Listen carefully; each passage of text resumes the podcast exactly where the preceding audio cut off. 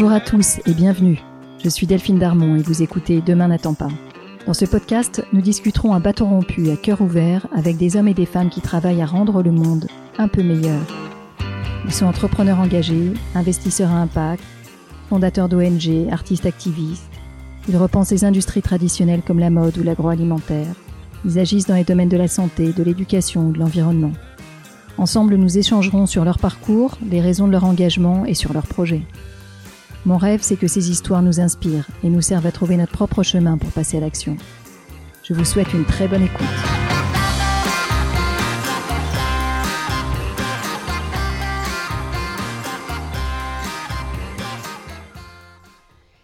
J'ai le grand bonheur de partager avec vous aujourd'hui un épisode avec Boris Cyrulnik neuropsychiatre et auteur qui a marqué notre siècle. C'était une grande joie d'aller rencontrer Boris chez lui, dans son salon, face à la mer, près de Toulon. Et j'étais très honorée de recevoir son témoignage. Quel échange Boris m'a reçu en faisant preuve d'une immense gentillesse et a partagé son histoire et les enseignements d'une vie de recherche et de pratique médicale avec intelligence et avec générosité. Boris nous raconte son enfance de rescapé pendant la guerre, puis d'orphelin à l'après-guerre. Il nous parle du silence qui l'a entouré, qui s'est imposé et qui a duré 40 ans, de la difficulté à vivre et à se reconstruire sans pouvoir parler de ces années d'enfants cachés, de survivants. Il insiste sur l'importance de se libérer de la tentation de la haine, qui n'est rien d'autre qu'une prison du passé. Boris nous parle de sa reconstruction dans les années 50, quand il militait auprès des jeunesses communistes où régnait l'amour de l'utopie, de l'art, de la littérature et une féroce envie d'apprendre et de comprendre. Il raconte comment il a su s'accrocher à un rêve malgré des conditions de vie si difficiles et devenir médecin. Son vécu est bouleversant et illustre le principe de résilience sur lequel Boris a travaillé toute sa vie. Dans cet épisode, on parle de résilience, bien sûr, mais aussi d'ambition, de névrose, de santé mentale, du rôle essentiel des liens, de l'engagement et de l'art pour se reconstruire. Boris se livre avec sincérité et avec grande profondeur. Pour plein de raisons, cet échange m'a vraiment bouleversé et j'espère qu'il vous touchera également. S'il vous intéresse, n'hésitez pas à le partager largement autour de vous. Et puis notez-le, commentez-le sur votre plateforme d'écoute préférée. Je vous souhaite une très belle écoute et un très bel été. Boris, merci, merci infiniment de me recevoir chez vous. On est près de Toulon, dans votre bureau. On voit la mer et je dois dire que c'est assez merveilleux. Vous êtes neuropsychiatre, vous êtes directeur d'enseignement à l'Université de Toulon, professeur à l'Université de Mons et auteur de nombreux livres. Je vais en citer quelques-uns pour nous donner à, tous l'envie de nous replonger dans votre œuvre. Et puis je dois dire que j'ai une affection particulière pour vos titres. Je commencerai par Sauve-toi, la vie t'appelle, qui est votre livre autobiographique, une véritable enquête sur votre passé, sur votre enfance. Je continuerai avec Le laboureur et les mangeurs de vent, un livre euh, vraiment intéressant qui décrypte les mécanismes, les mécanismes psychologiques qui nous amènent à suivre ou à résister à la tentation du fascisme. Psychothérapie de Dieu, tout est dans le titre. La nuit, j'écrirai des soleils, un autre livre fabuleux qui nous parle de la façon dont les écrivains, des écrivains illustres comme Sartre, Hugo, Malraux, Balzac et d'autres, vont transformer, transcender leur trauma pour créer des chefs-d'œuvre euh, et des, œuvres littéraires euh, inoubliables. Et puis tant d'autres livres que je ne citerai pas aujourd'hui, mais que je vous incite tous à aller, à aller chercher. Alors Boris, vous avez 85 ans, vous semblez infatigable et vous avez énormément à nous transmettre. C'est ce qui m'amène à venir vous voir aujourd'hui. Je crois que quand vous étiez jeune, Boris, quand vous étiez enfant, vous rêviez d'être psychiatre, d'habiter à la mer, d'y élever votre famille et d'écrire des livres. Alors vous y voilà. C'est votre vie aujourd'hui. Est-ce que vous avez l'impression d'une revanche, d'une revanche sur la vie? Le simple fait de vivre est une revanche puisque à l'âge de 6 ans et demi, j'ai compris qu'on voulait me tuer et que oh, les nazis n'ont pas réussi à me tuer. Ils ont tué ma famille, presque toute, mais pas moi. Donc le simple fait de vivre est une revanche. Donc gamin, enfant, je me disais, il faut pas que je rate ma vie parce que j'ai un sursis. Quand on voit votre vie, Boris, on a le sentiment que vous incarnez parfaitement le concept de résilience sur lequel vous avez travaillé. Vous avez vécu un trauma terrible et vous avez pu le sublimer sans l'ignorer. mais au contraire en construisant avec, en construisant dessus. Pouvez-vous, Boris, nous partager votre définition de ce qu'est la résilience? La résilience, c'est la reprise d'un nouveau développement après un traumatisme. Comme vous l'avez dit, on n'oublie pas, on vit avec, mais on surmonte et on fait quelque chose de sa blessure. On en fait une contrainte à réfléchir, une contrainte à une œuvre d'art, une contrainte à s'engager, et à ce moment-là, on, métamorphose la blessure et on en fait un nouvel art de vivre. Ça, c'est la définition de la résilience et celle qui est Boris, j'aimerais revenir sur l'épisode de la guerre. Vous avez évoqué préalablement ce, moment. Euh, vos parents ont été exterminés et vous avez été traqué, traqué par la police française. Vous êtes l'un des seuls survivants de la rafle de Bordeaux qui a eu lieu en 1944 et où l'ensemble des juifs de la ville ont été rassemblés dans une synagogue. Vous vous êtes caché euh, dans le haut des toilettes de la synagogue, puis sous le corps d'une femme qui était mourante. Vous étiez, à peine âgé de 6 ans à l'époque et vous êtes ensuite caché pendant tout le reste de la guerre, passant d'une maison à l'autre, d'une main à l'autre et jouant votre vie à un rien. Cette enfance a été un trauma douloureux et j'aimerais comprendre comment et quand vous avez pu enfin en parler et partager cet épisode de vie. Pendant la guerre, je devais me cacher, on m'a caché, les justes m'ont caché, et pendant 40 ans, je n'ai pas pu en parler, parce que pendant la guerre, il fallait que je n'en parle pas. Et après la guerre, quand j'en parlais, les gens éclataient de rire ou interprétaient ce qui était arrivé à la lumière de leur propre souffrance. C'est-à-dire que euh, la plupart des, enfants que j'ai côtoyés à la Commission centrale de l'enfance, qui était une association de juifs de gauche, euh, laïque, et, pendant 40 ans, je n'ai pas pu en parler parce que les gens disaient arrête un peu de te plaindre, nous aussi on n'avait pas de beurre. J'ai entendu cette phrase. J'ai vu ça, c'est une des phrases que vous citez dans votre livre, euh, dans votre livre Sauve-toi, la vie t'appelle. Je vais, je, vais la citer si vous permettez parce que effectivement elle me, elle était, elle m'avait été particulièrement difficile. Qui suis-je pour avoir pu survivre? Ai-je trahi pour avoir le droit de vivre? Comment vivre maintenant? Dois-je parler quand même? Pourquoi ne me croient-ils pas? Pourquoi me font-ils taire? Pourquoi disent-ils C'est rien tout ça, la vie continue Où va-t-il chercher tout ça? Nous aussi on a souffert, on n'avait pas de beurre. Alors voilà, c'est des phrases que j'ai entendues, mais j'ai entendu d'autres phrases. Hein. Euh, un gentil curé euh, qui était très sympathique, très chaleureux, euh, et dans un train qui m'a dit Pour mourir à Auschwitz, tes parents ont dû commettre de bien grands crimes. Donc j'ai entendu des phrases comme ça. Comment voulez-vous parler quand on est enfant? Quand le, contexte nous fait taire avec des tels contresens. Donc pendant 40 ans, je n'ai pas pu en parler. Puis en 1985, il y a eu un, un, virage culturel. Il y a eu le film Shoah, il y a eu des livres. La culture, tout d'un coup, est devenue attentive à ce qui s'était passé. Et maintenant, depuis 1980, c'est-à-dire depuis nouveau 40 ans, j'ai du mal à ne pas en parler. Ce trauma du silence euh, va finalement s'ajouter au traumatisme de la guerre et de ses persécutions. Quel regard portez-vous aujourd'hui sur cette période? J'ai toujours éprouvé ça comme un cadeau du ciel, un émerveillement. Les survivants disent, pratiquement tous, quelle chance j'ai eue. Alors ils racontent la disparition de leur famille, leur arrestation, ils ont côtoyé la mort, ils ont été persécutés, et qu'est-ce qu'ils disent? Quelle chance j'ai eue. Parce que c'est exactement ça.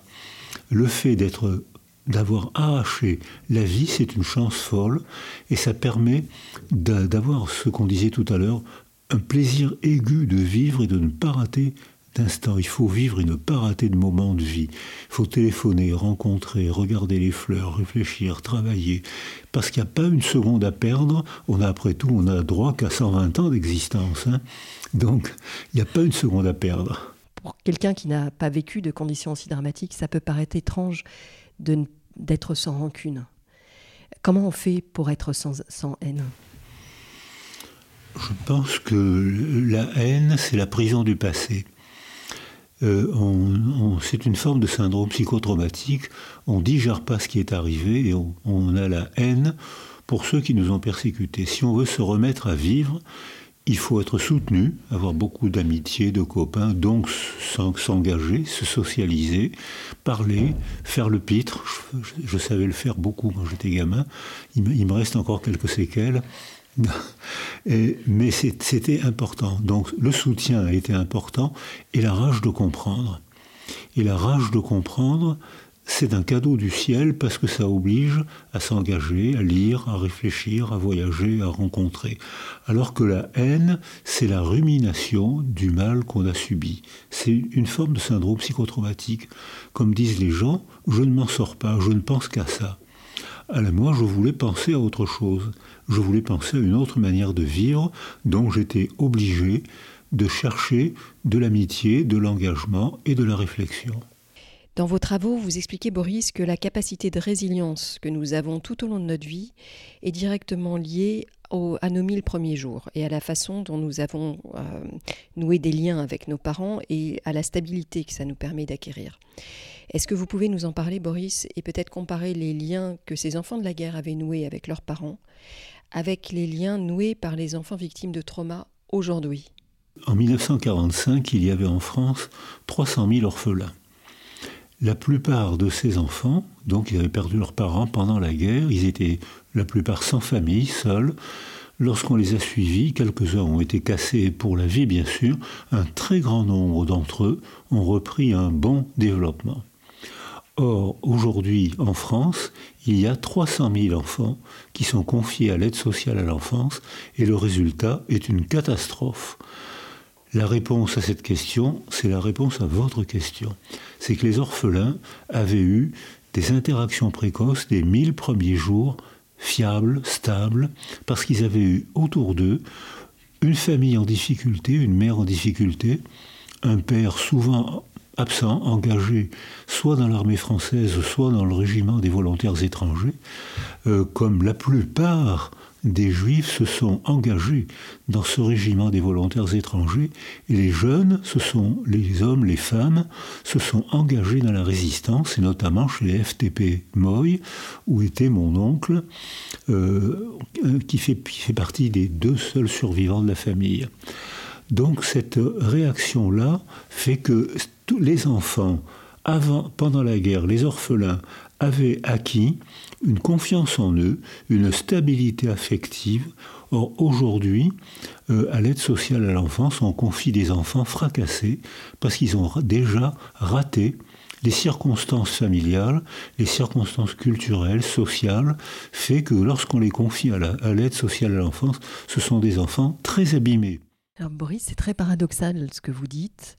Euh, vu de ma fenêtre à ma génération, parce que vos parents arrivaient, ils étaient migrants, ah, ils n'avaient rien, donc on, imagine la difficulté de, leur vie.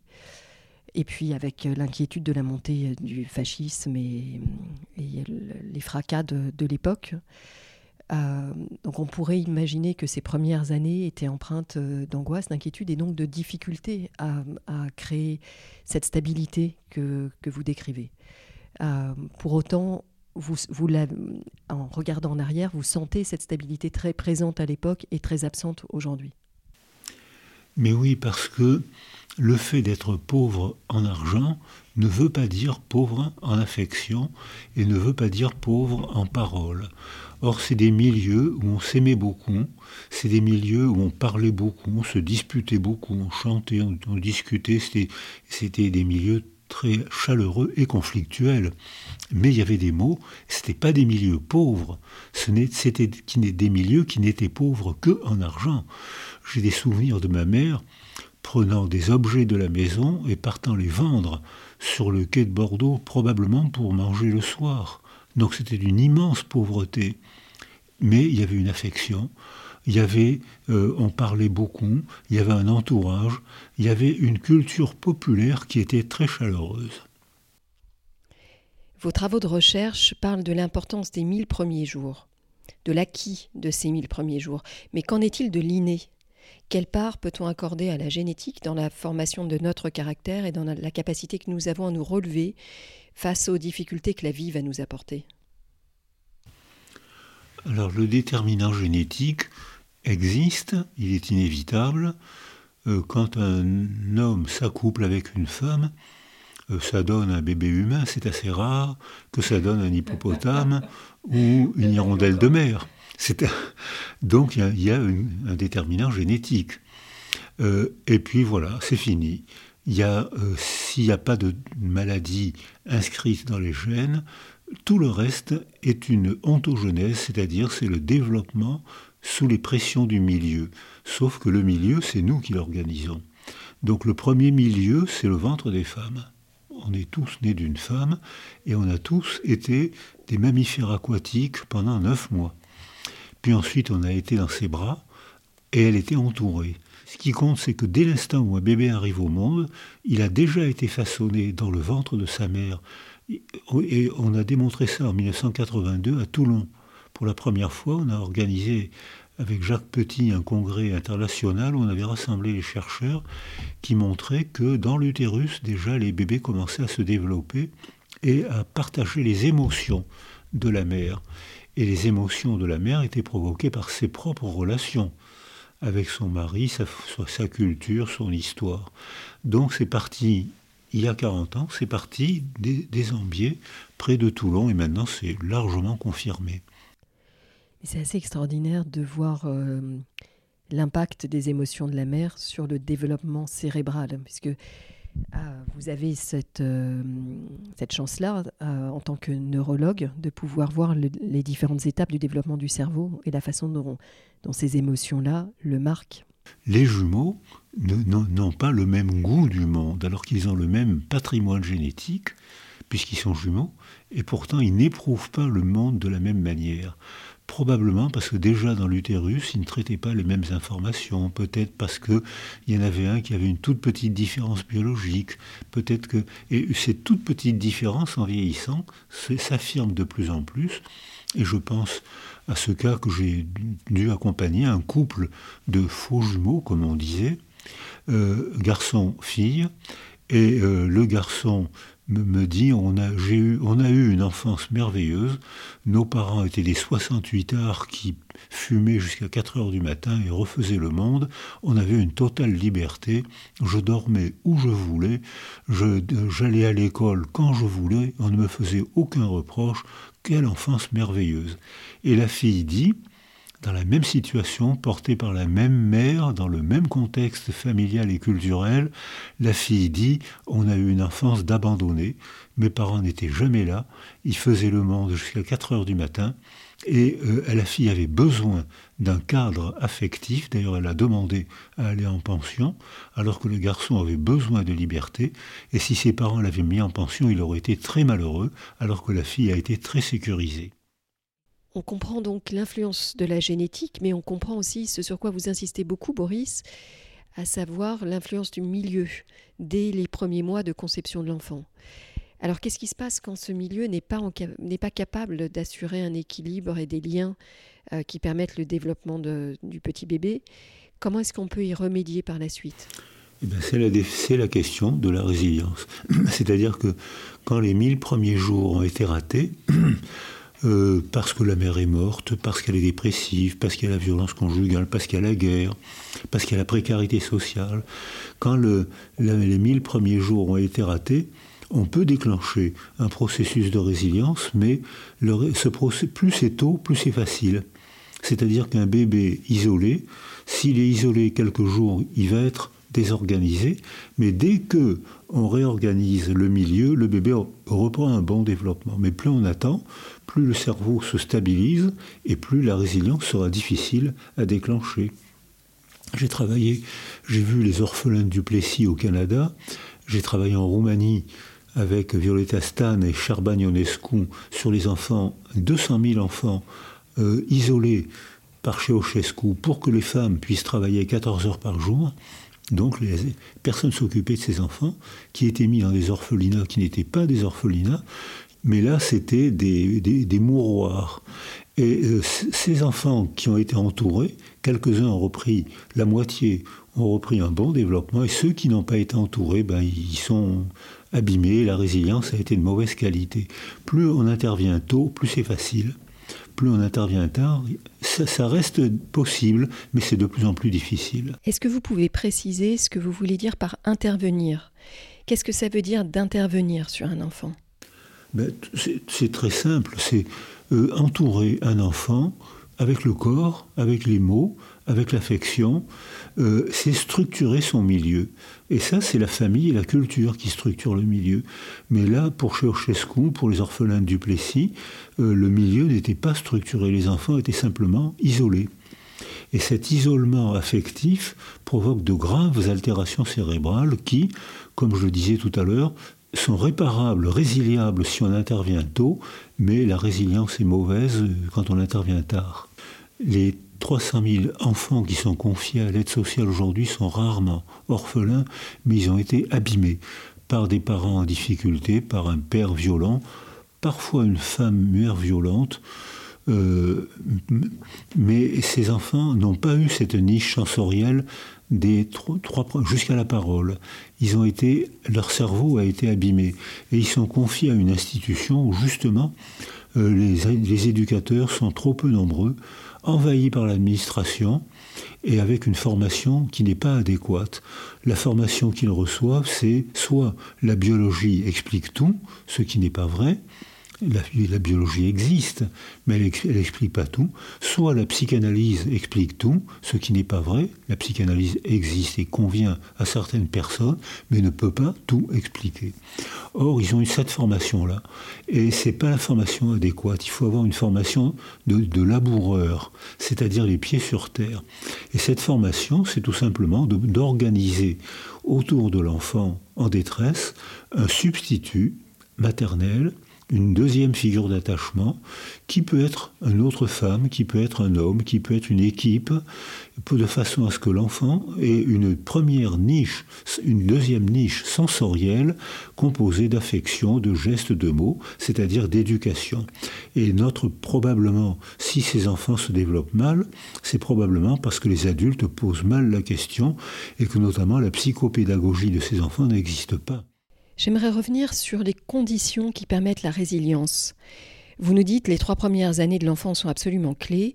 Il faut que ces années créent euh, un environnement de sécurité et d'épanouissement pour que l'enfant ou l'individu qu'il deviendra puisse se relever quand la vie lui apportera son lot de traumatisme. Pourtant, euh, quand le trauma arrive, dans de nombreux cas, la victime ne pourra pas parler, elle ne pourra pas exprimer ce qu'elle a vécu. Dans quelle mesure est-ce que le silence qui s'impose à ce moment-là empêche le travail de résilience, quelle que soit la façon dont les premières années de, la petite enfance aient été vécues? Est-ce qu'on peut se remettre sans parler? Et si oui, grâce à quoi? Alors, c'est le problème qu'ont tous les traumatisés. Que ce soit les juifs de la Shoah, que ce soit les Arméniens, que ce soit les Cambodgiens euh, euh, ou les Rwandais, euh, les traumatisés ont un choix impossible. S'ils parlent, ils transmettent l'horreur. S'ils se taisent, ils transmettent l'angoisse. S'ils parlent, ils transmettent l'horreur parce que c'est difficile de parler à ses enfants en racontant euh, des... Ton, grand-père que tu aimes tant, bah, il m'a violé de l'âge de 10 à 14 ans. Allez dire ça à votre fille, à votre fille. Elle va être traumatisée. Elle va pas comprendre, ça va être un choc pour elle. Ou aller dire à votre fille, ça c'est une expérience que j'ai vécue, euh, un père survivant d'Auschwitz, très attaché à sa petite fille, la couche le soir, comme le font souvent les nouveaux pères, en lui racontant des histoires. Et ce soir-là, il lui raconte Auschwitz. Et la petite fille, qui est devenue une journaliste connue, me dit J'ai commencé mon syndrome psychotraumatique le soir même. Si on parle, on transmet l'horreur, donc on veut se taire pour protéger ce qu'on aime. Et si on se tait, on transmet le vide de la représentation. Le vide, c'est l'angoisse du vide, la mort, le rien. Alors donc là, c'est très difficile, c'est pour ça qu'on a besoin d'un contexte culturel pour que les artistes, les cinéastes, les romanciers, les philosophes, etc., deviennent nos porte-paroles c'est le cinéma, ce qu'on voit actuellement au Festival de Cannes, c'est que le cinéma devient le porte-parole de gens qui ne peuvent pas parler dans leur famille, soit parce que l'émotion est trop forte, soit parce qu'ils ont peur de blesser les, gens qu'ils aiment. Elie Wiesel, que j'ai un peu côtoyé, disait Il m'est interdit de me taire parce que si je me tais, je me fais complice des agresseurs. Mais il m'est impossible de parler parce qu'émotionnellement, c'est trop dur à dire. Que faire? Eh bien, le théâtre, la littérature, la philosophie, le détour par le tiers me permet de m'exprimer quand même sans avoir l'horreur de la transmission et sans avoir l'angoisse de la non-transmission. Est-ce qu'une personne qui a été traumatisée peut utiliser l'œuvre d'art, la création, pour penser ses plaies? Alors, euh, ils, ne pensent pas leurs plaies, ils métamorphosent. La plaie, ils métamorphosent la blessure en œuvre d'art. Euh, c'est-à-dire que si vous ne me croyez pas, regardez le programme télé et vous allez voir que 9 programmes télé sur 10 sont des catastrophes, des meurtres, des assassinats, euh, mais le simple fait d'en parler modifie la représentation. Le simple fait d'en faire un cinéma plus ou moins bon modifie la représentation. Et puis en plus, comme on le voit aujourd'hui au Festival de Cannes, beaucoup de gens, les femmes opprimées, euh, font des films très beaux parce que ça leur permet de dire de manière acceptable par l'autre, si elles celles qui le disent de manière violente provoquent une réaction de violence, de rejet. la première forme d'art qui permet de supporter l'angoisse de la mort, euh, c'est la sépulture. Et c'est apparu chez Néandertal, chez Sapiens, dès l'instant où on est un être humain, on comprend qu'on va mourir, donc on a l'angoisse de la mort, mais on peut surmonter cette angoisse de la mort en faisant un rituel du deuil qui est une forme de théâtre. On parle du défunt, on pleure, on chante, on fait des cérémonies, on lui donne des objets, des armes, selon la culture, on lui donne des, nourritures pour qu'il puisse vivre dans l'au-delà. Et puis, donc, c'est le théâtre de la sépulture permet de rendre sa dignité aux morts et à nous-mêmes. On n'a pas laissé son corps pourrir par terre. On a fait quelque chose de la souffrance inévitable qu'on connaît tous, le deuil. C'est une souffrance. Et on est donc, la culture, depuis que des êtres humains, depuis Néandertal, ont fait des sépultures. Et on a gardé ça, et maintenant on voit que quand j'ai travaillé au Kosovo, où beaucoup d'enfants étaient traumatisés. Ils ne pouvaient pas parler tellement ils étaient choqués, traumatisés, il n'y a pas d'autre mot, hein, hébétés. Donc on leur donnait un papier, un crayon, et ils pouvaient dessiner ce qu'ils ne pouvaient pas dire. Et longtemps après, une fois sécurisés, une fois qu'ils s'étaient exprimés, tout doucement, ils pouvaient commenter leur dessin. Et là, ils se mettaient à parler. Donc l'œuvre d'art était une manière d'entrer en communication avec l'autre. D'ailleurs, on mettait leurs dessins avec les dessins d'autres enfants qui avaient gardé leur famille, et chaque enfant commentait son, dessin.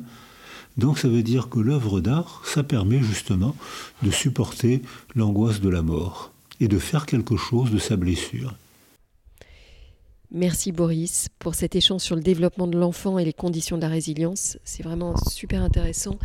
On comprend que rien n'est joué, qu'on peut aider les enfants qui n'ont pas eu des premières années équilibrantes, qui n'ont pas eu la chance d'avoir ces liens qui vont leur permettre de se développer. Et on comprend aussi que quand un trauma arrive, on peut sublimer par l'art, par la création, les douleurs de ce trauma. Alors Boris, j'aimerais revenir à vous on a parlé plus tôt dans notre échange, on a commencé par ça, on a parlé de votre petite enfance pendant la guerre, de la perte de vos parents, de la traque euh, dont, vous avez été victime par les nazis. Et on comprend la résilience incroyable dont vous avez fait preuve.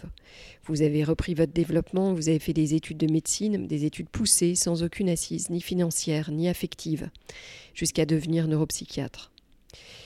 Vous avez euh, parlé, en repensant à cette période d'étudiant, d'un courage morbide dont vous avez fait preuve pour pouvoir pousser vos études. Qu'est-ce que vous avez voulu, dire par là? Comment, comment est-ce que vous, euh, vous nous expliquez aujourd'hui cette notion de courage morbide?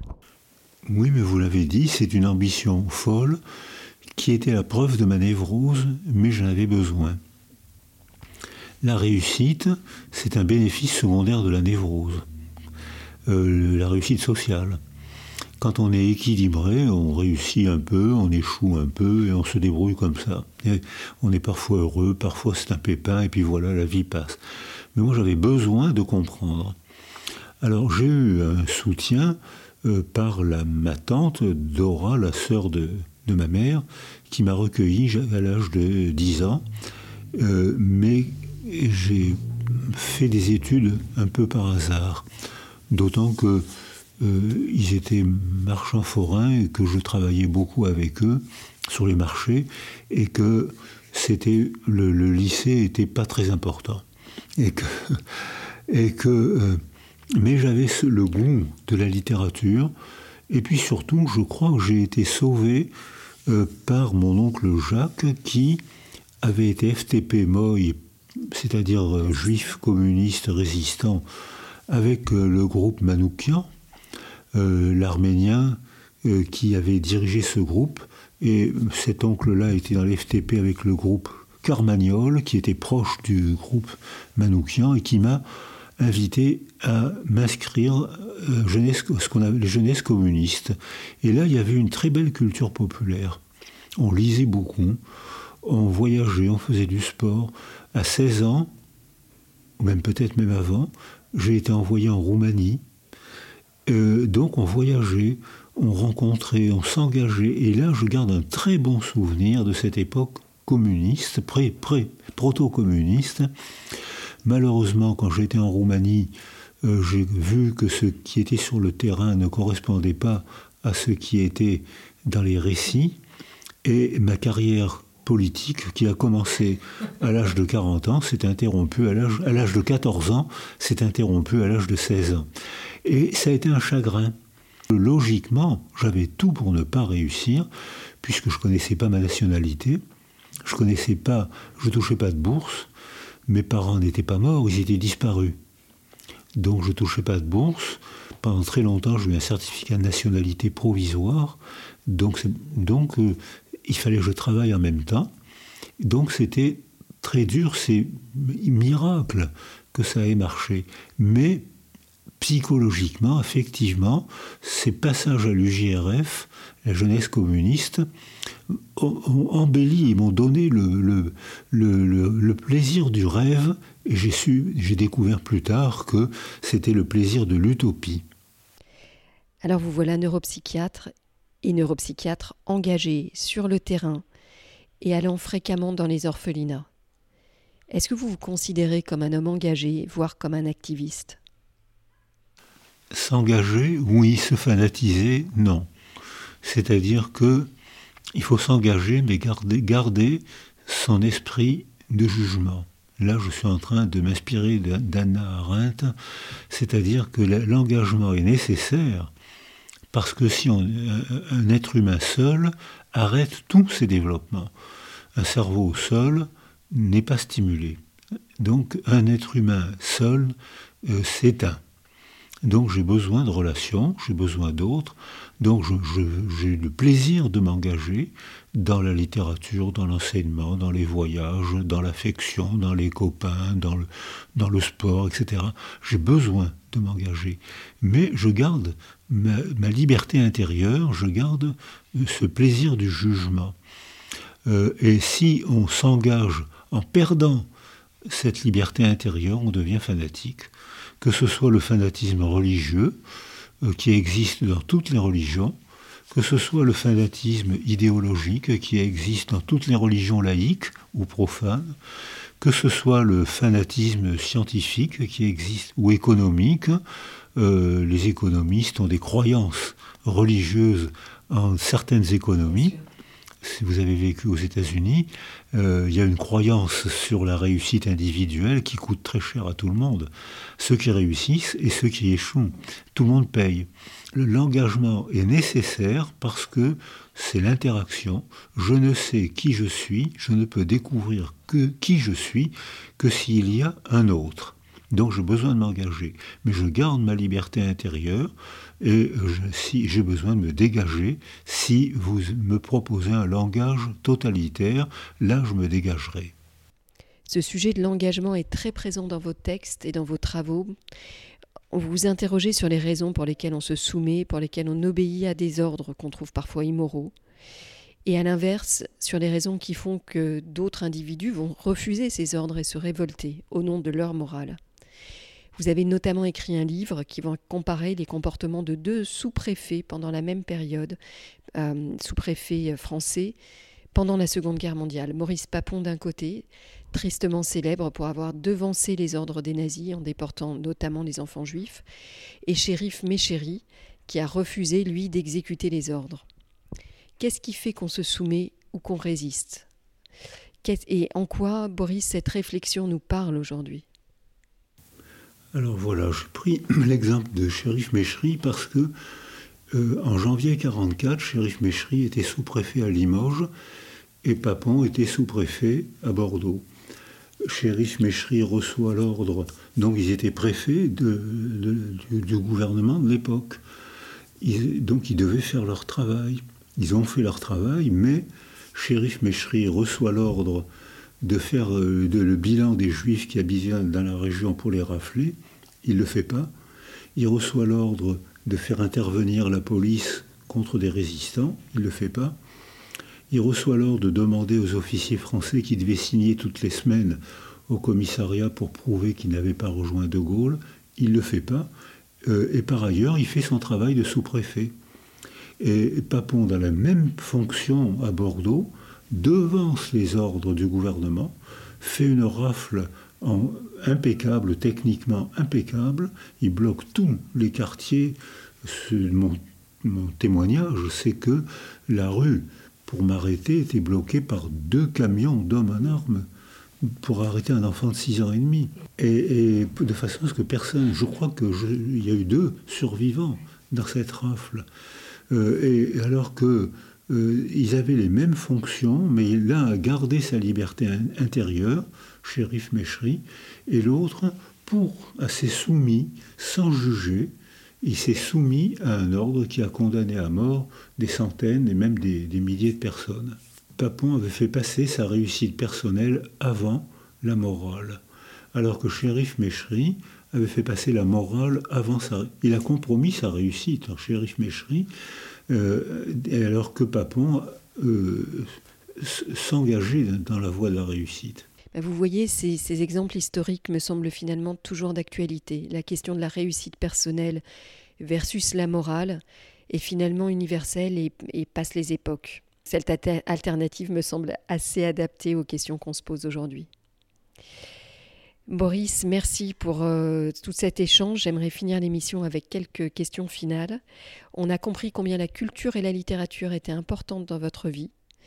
Est-ce que vous avez envie de nous recommander un ou plusieurs livres qui ont compté pour vous? Je, lis toujours 10 ou 15 livres en même temps et je les trouve tous préférables. Quand je lis un livre, je dis ah, c'est magnifique. Et si je si, si je pense pas c'est magnifique, j'arrête de le lire. Donc, euh, à chaque époque de mon développement, j'ai eu un livre préféré. Je lisais La Révolution bolchevique. Euh, ça joue un grand rôle. Ensuite, je me suis ennuyé aux pièces de théâtre de Bertolt Brecht. Ensuite, mais ça joue un grand rôle quand même. Ensuite, j'ai vu un grand patron avec Pierre Freinet. C'est quand j'étais étudiant en médecine, ça joue un grand rôle. Et à chaque étape, alors actuellement, qu'est-ce qui joue un, grand rôle dans mon plaisir de lire aujourd'hui? C'est les, transculturels. C'est les gens qui permettent de faire des comparaisons entre des cultures ou des religions. C'est des formes de culture, la religion. C'est les gens qui me permettent de faire des comparaisons entre les cultures différentes. Parce que la comparaison, c'est peut-être pas raison, mais la comparaison, c'est prise de conscience. Euh, et actuellement, je, je vois, il y a plein de films que j'irai voir puisque vous m'interrogez au moment du Festival de Cannes, il y a plein de livres, de films que j'irai voir qui, parlent actuellement de la, de la condition des femmes sur la planète. Et quand on compare, on comprend mieux. Merci Boris pour vos recommandations. Une dernière question avant de nous quitter. À qui aimeriez-vous passer le micro de Demain n'attend pas? Alors, il faut faire. Euh, euh, Edgar Morin n'a que 102 ans. Donc, il faut que je fasse vite. Mais effectivement, il a beaucoup de choses à dire. Donc, je l'ai rencontré, j'ai écrit deux livres avec lui. Je m'entends très très bien avec lui. Euh, donc, il fait partie de ceux qui ont ouvert, qui ont lutté contre le sectarisme de la pensée et qui ont ouvert la pensée en donnant la parole à plusieurs disciplines différentes. Donc il fait partie des gens à qui j'aimerais passer le micro. Boris, merci infiniment. Merci pour ces appels à, la comparaison des cultures, au débat, à, aller se confronter à plusieurs vérités. Je pense que c'est un, appel qu'on a besoin de faire de façon régulière. Euh, et je voudrais conclure avec, euh, en revenant sur euh, une des premières choses que vous m'avez dites lors de, lors de cette discussion. J'ai conscience que je suis en sursis. C'est une phrase à la fois très dure et très belle, parce que c'est, comme vous nous le soulignez, un appel à la vie, dans toute son, dans tout avec tout son caractère éphémère. je vous remercie beaucoup de m'avoir accordé ce temps, cet espace long qui est le podcast et qui permet de de faire un, vrai bout de chemin ensemble. C'est moi qui, qui vous remercie de m'avoir donné la parole, c'est un plaisir. Merci Boris.